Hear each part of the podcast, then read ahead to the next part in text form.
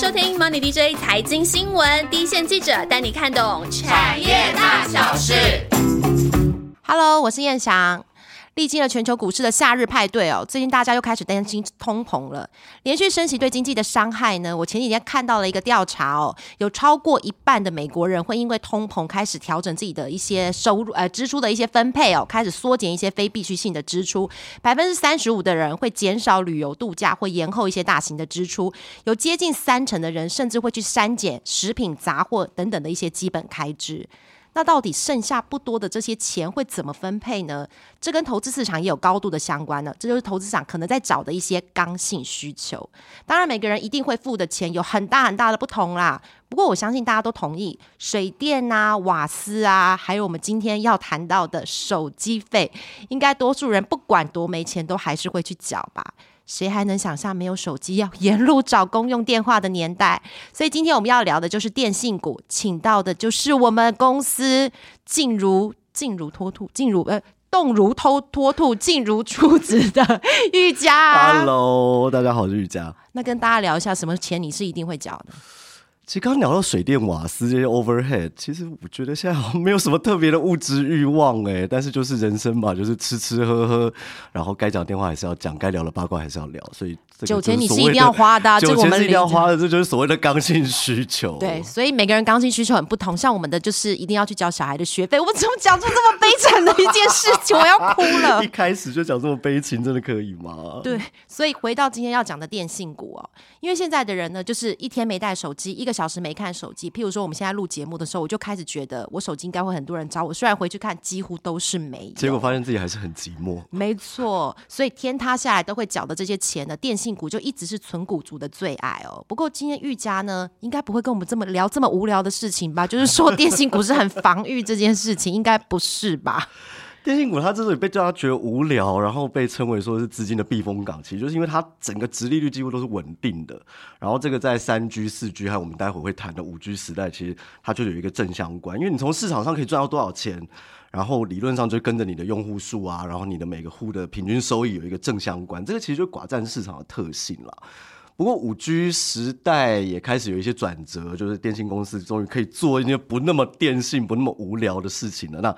这个转折，我们待会儿会再慢慢的跟大家逐一的分享。对，以前我其实对电信费率没有很大的感觉，但是我后来发觉，我在呃四九九，就是刚刚现在要提到的这个新的资费。四 G 时代的资费年代之前，我每每个月大家都是贡献四位数的费用在给电信公司，然后反正我都是 VIP 客户，他都会一直告诉我们他有什么新的推销方案这样。然后我其实也不知道为什么有这么多话好说，我到底在跟人家聊什么，我其实不太了解。不过这几年我倒是觉得资费方案已经是很有感的减少，就开始发现啊，电信公司有一段时间在抢用户，所以他把资费方案一下子降得很低。不过我这些快乐好像建筑在 电信公司的痛苦上。对，因为其实用户平均资费下降这件事情，老实讲，真的要感谢二零一八年那个四九九之乱，我想大家应该都还记忆犹新。有好排队，排队排到死，然后骂到爆，然后但是大家就是边骂边排，而且是跨族群，并不是说真的是只有阿公阿妈在排，就是连那种上班族中间出去都在那边排。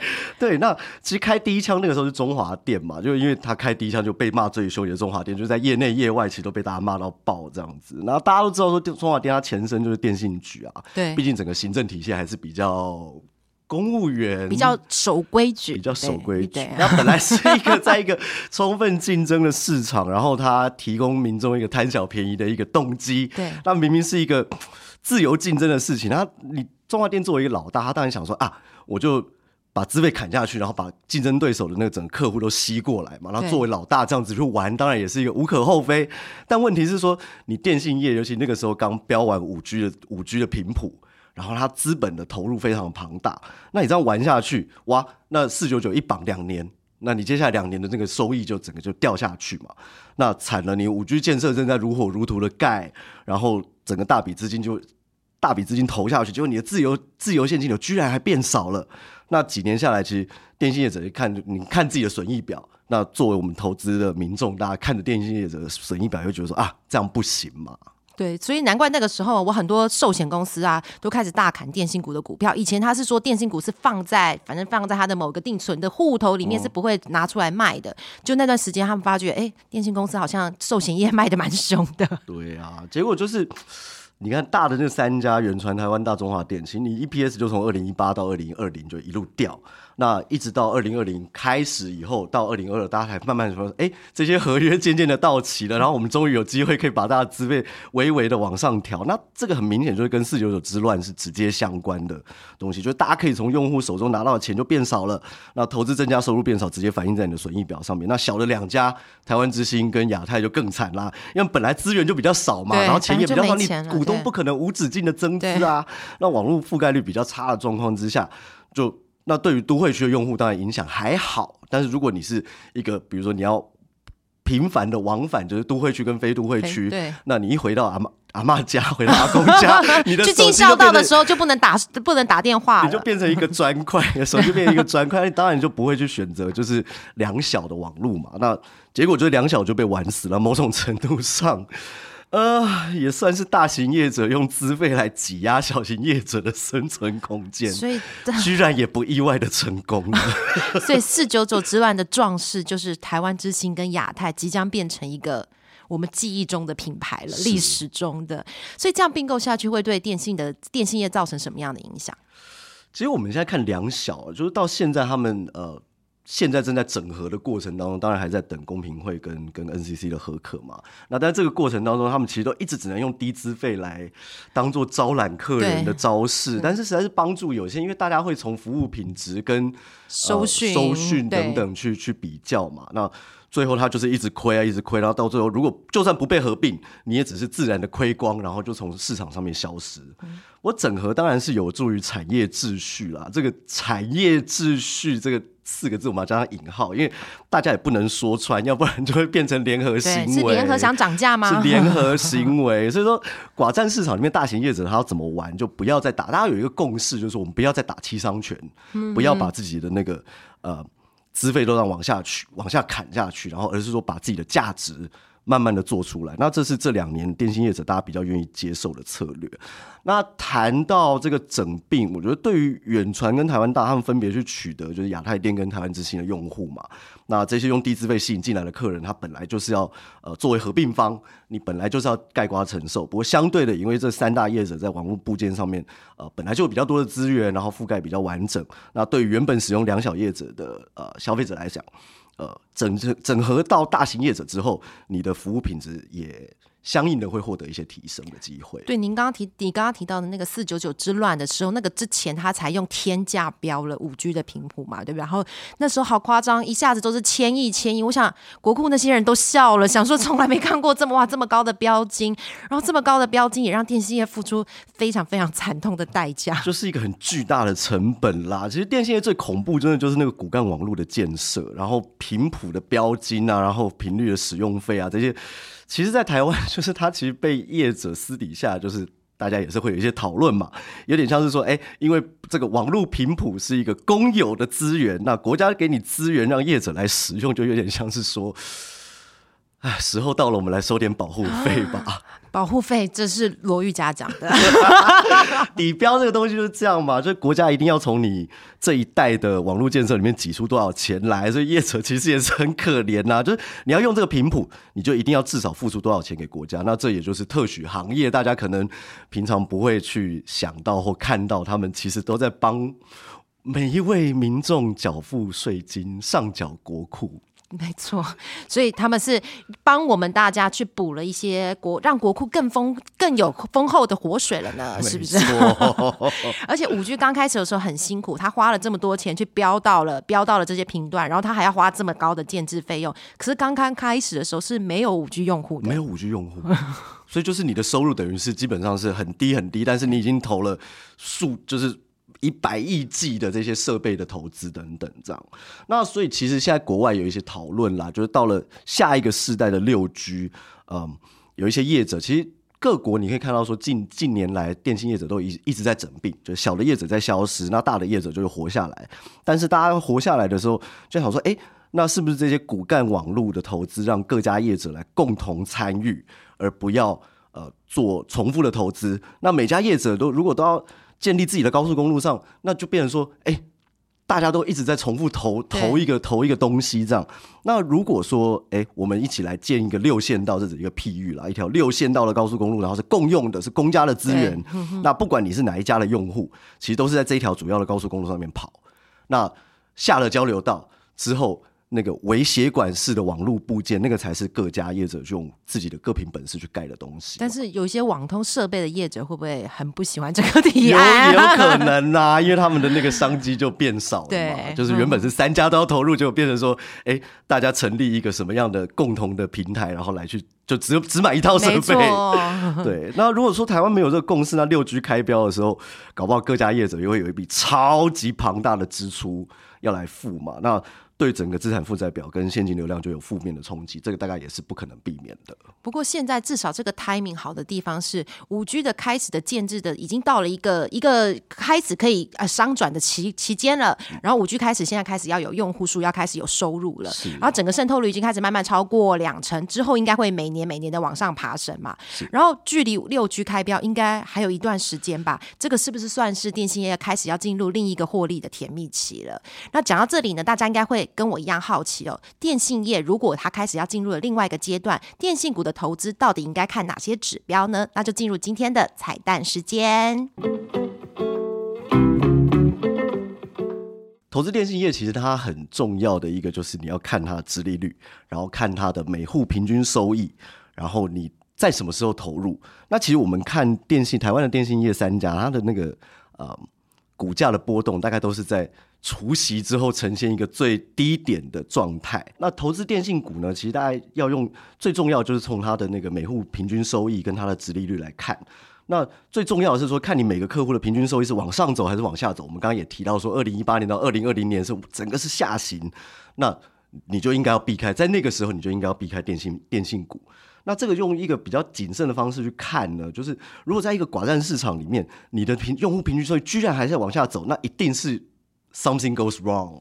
那也不是说我们各个业者之间要联合行为，要去说，呃，我们接下来的目标都是要提高我们的平均用户收益，那不能用这种串联的方式。但其实，在这种状况之下，你只要提供一个合理的费率，然后，呃，你可以给客户说，哎，你去把它限速啊，然后定量啊，流量包啊，等等等等，你去把定出不同阶层的费率方案，然后就交给客户去选择。那电信业者。他们的股价波动大概都会是在除夕之后来到一个波段的低点。那我们也是像刚刚讲的，就是在呃频谱标开标初期那阵子，因为有庞大的资金流流出，所以也是要大概要在那个时候要避开。那我们如果以举例来讲，四 G 的时候就几乎花了大概一年左右的时间才填息，那五 G 开标之后居然花了将近三年的时间才填息，所以大家就知道说那个负担是多么的庞大。那接下来六 G 之前，大概会有一一小段时间还是维持尽量正成正成长。那在六 G 开标前，大家可能就会稍微避开一下电信股吧。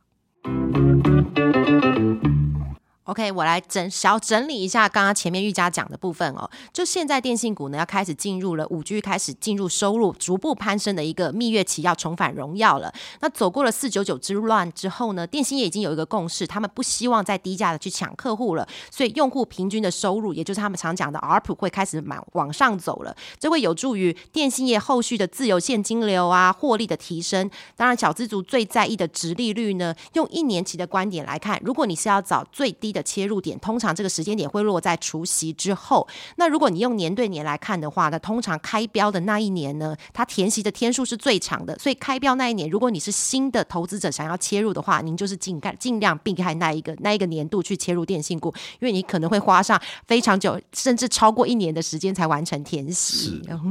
所以现在看起来，我现在要请玉佳来谈的部分，就是我们前面都提到了电信股的过去。那你刚刚前面有提到，其实电信股现在开始走向了另外一个阶段，五 G 开始有一些更缤纷的运用了。是，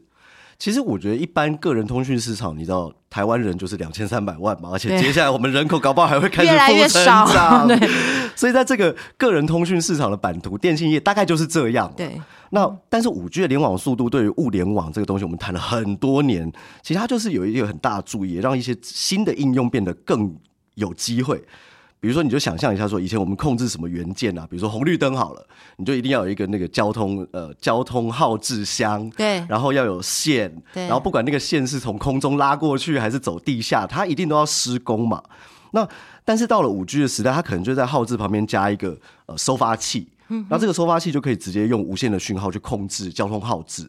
那在这个联网的系统上面，就架构的系统架构的成本上面就可以省下很多很多的时间。那未来我们讲说，哎，智慧制造啊，整个工厂里面的各个元件跟设备之间的通讯，然后是智慧城市啊，其实都是在每一个需要接收讯号，然后去做出反应的东西上面，它都是把它变成无线的。那呃，用五 G 的讯号去跟它沟通，这样，那所有东西都变得呃建构成本很容易，然后容易拆卸，然后容易加装。那以后所像那些呃所所有的监视器啊等等 IP can 什么也都不用再牵线了。那在仓储系统啊，像工厂自动化这些也都可以很快的就把这个应用呃带出去，这样子。这个就是讲到大家讲了好多年的万物都联网嘛，那这些电信公司到底有没有做了一些真的让我们民众有感又非常有趣有趣的一些应用？嗯，我就这样举例好了。像远传他自己有一个呃跑的比较前面，他去跟那个地方校园合作，然后有一个专案叫做“班班有冷气”。这个专案太重要了，太我最近才陪陪我女儿开学，如果是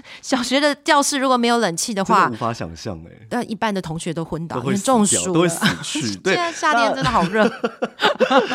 他这个专案其实就是把小学里面每一个班级的空调系统，就加一个那个我们刚刚讲的那种联网的收发器。那就像刚刚讲的，哇，它完全就不需要去说每一台冷气都要拉一条 cable，一条新的讯号线去跟中央控制系统沟通，这样，然后可以直接就从校园的控制中心，嗯、去控制它。比如说，哎、你知道小学生常常忘东忘西嘛？比如说今天要去上体育课，然后居然有人就是没有关冷气，这个太常常常发太常生了。发生别说小了学生，我们也常做这种事，发生了。我们也有脑雾。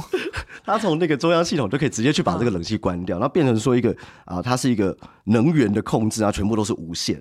那另外一个就是远传，还有另外跟大学的校园合作，因为刚刚讲嘛，就是比如说像监视器啊这种东西，你都要拉一条线。那像比如说像东华大学那种无敌幅员无敌广大的校园，你根本就不实际。对就是每一个每一个监视器都要去拉一条线，那根本不实际。那如果说用五 G 的专网就可以解决这样问这样的问题，他只要说，比如说呃，我路灯已经架在那里了，那有一个电源，他就把那个收发器加上去，然后就可以把一个无线联网的摄影机呃建立起来，那就可以快速的监控校园那些边边角角的状况。那技术门槛其实。呃，也不算是特别的高，但是马上就可以改善一些校园里面的安全问题。这样对，其实我真的觉得，因为有些大学校园真的非常大，而且它可能有些地方是没有校门，对，好多的安全的问题，确实是是需要这些新科技是来帮忙。那中华电信在这一块应该也没有缺席吧？中华电信大家也知道，它本来就有就是台湾最绵密的整个固网服务嘛。那当然在跟一些企业厂办啊合去做合作去做五 G 专网，它会有一些骨干上的优。势对，对，那比如说他现在已经公告一个案子，就像台达电有一个呃在桃园的一个厂区，他合作去设定一些自动制造的系统，那把这些设备都连上网络，那材料运输啊等等全部都用无线连线。这个案子。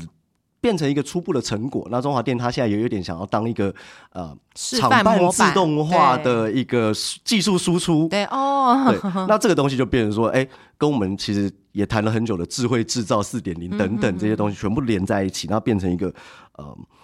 技术的输出，那它可以去有更多的应用去拓展，复制在对其他的厂区上面另外一个中中华电，它我们刚才也讲了，它 就是前面就前身就是电信局嘛，所以它跟公部门的合作也是十分的呃紧密这样。对，那比如说像它在苗栗啊、高雄有一些案子是针对交通号志做一个预警的系统，比如说呃，现在救护车大家在路上跑嘛，你从 A D 要跑到 B 地，那它透过这个无线的系统，它很快就可以把所有的交通号志都切成呃全部绿的，全部绿灯，灯，对，或者放说让它跑这样子，然后甚至有一些 LED 的告示看板说，哎，您的后方现在有救护车正在接近，然后请车辆记得退让等等这样子的东西，呃，就用无线系统去把它整个呃建构起来。那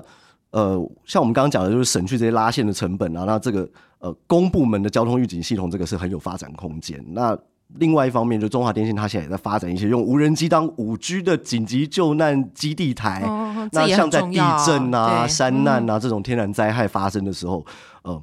有线网络它系统本来就会受限，对它可能会断网或等等的。那中华电信也在这个地方有发展一些新的应用，这样子。对，如果是加速这些救护车的渠道啊，或者说这个山道救援，我觉得这个真的蛮重要的。尤其是就有真的有些天灾人祸发生的时候，这些这个这些就会加速了它一些救援的时间，让我对电信局现在的中华电信非常的尊敬，他们就是一个佛心的企业。是啊，那相较之下呢，其实刚谈了远传，谈了中华电，信台湾大我们也谈一下嘛。对它是比较着重就是在育成这一块，像他在关渡那边跟华硕有一个合作一个五 G 的 lab，因为五 G 物联网的应用实在是无限的可能，然后。重点其实不是在，反而不是在硬体，而是在软体的发展上面。那台湾大这边，他就是说，哎、我先建立一个五 G 无线联网的环境，让新创公司来使用。所以但你在这边要开发一些新的五 G 应用，你就不必设立自己的五 G 环境，而是说，哎，你就带一台笔电，你可以写软体，你可以写程式，你就做，你就进驻进来，你就可以去做一些像 AI 运算啊、边缘运算等等这些的测试，有点像育成中心，然后它提供了五 G 的基础服务，是，它就省去新创公司很多的建制成本。对然后呃，台湾到现在他们大概有两百多个合作的生态系在在孵化当中。不过当然，孵化这件事情它比较残酷的事实就是说，新创的孵化率本来就是呃。没有人知道它会不会实际上成功嘛？嗯那台湾大也说，哎，如果你跟你的软体开发商有这样商转运用的价值，那他们也可能会投资这样子，就是所以它是串接的，就是等于说它我提供了五 G 的一些预成的服务了之后，如果我看到了一些机会，我可以另外把投资的这个部分绑进去，对不对？是是所以听起来这些五 G 的这些电信业者呢，但他建构的一个五 G 情境，会跟我们的生活更加的密不可分哦。那这个有可能会让电信业创造更多的收入吗？一定会有啊，像我们刚刚在讲的，就是一些公部门的的专案，那还有其实最大最大的市场，反而是在我们刚刚讲说中华电它要投入的那一块，呃，智慧制造工厂自动化的那一块。对，但是它有一个问题，就是说，哎，因为工厂设备的太旧换新，那个年限通常都是很长的。所以你可能是哎三年五年前买的设备，它都还是用 cable 在跟你的中央控、你的你的控制系统在沟通，那你不可能说，哎，我马上就把它转换一个呃转换一个呃沟通方式，把它变成无线，那一定是在一个新的呃工厂，或者说你有一批设备要太旧换新，或者你建立一个新的仓储的时候，才会有这些新的投资进去，那就变成说，嗯、新经济的这些应用，嗯、现在还受限在硬体更新的进度上面，那。等到下一个世代的工厂，呃，整个需求它看起来还会才会在明更明确的往上。那这也是电信业者一个新的呃开源的机会。就是我们刚刚也讲到说，诶，消费市场这边已经差不多已经饱和了，所以接下来就是商业跟工业市场等待它的发展机会。嗯不过这个机会点看起来会比原来前一个世代的个人市场，它的商机是更大的。对更大的，嗯对嗯嗯。这一集上集，我们现在电信股也是分成上下集的节目。那上集的节目，我们从电信股的防御性开始聊起哦，教大家从怎么从财务指标去选择比较适合投资的电信股。那后面提到电呃玉佳提到了一些电信业的质变，走过了呃五 G 天价标进的一些冲击，现在呢就是折旧费用稳定，然后收入开始跳升的一个获利的甜蜜期。而且五 G 带动了一些万物联网的一些想象呢，让电信股可能从过去的定存股开始变成了新的成长股哦。那后续三家电信在新经济有一些布局的成效呢，可能就是它未来的成长动能到底会有多大的一些关键了。那下集呢，我们会聊到小资族一定也同样关心怎么样选择最适合你的电信公司跟资费方案，还有玉佳去跟朋友在晚上啊喝酒高官讨论出来的一些省钱的小配博，千万不要错过。下周见喽，拜拜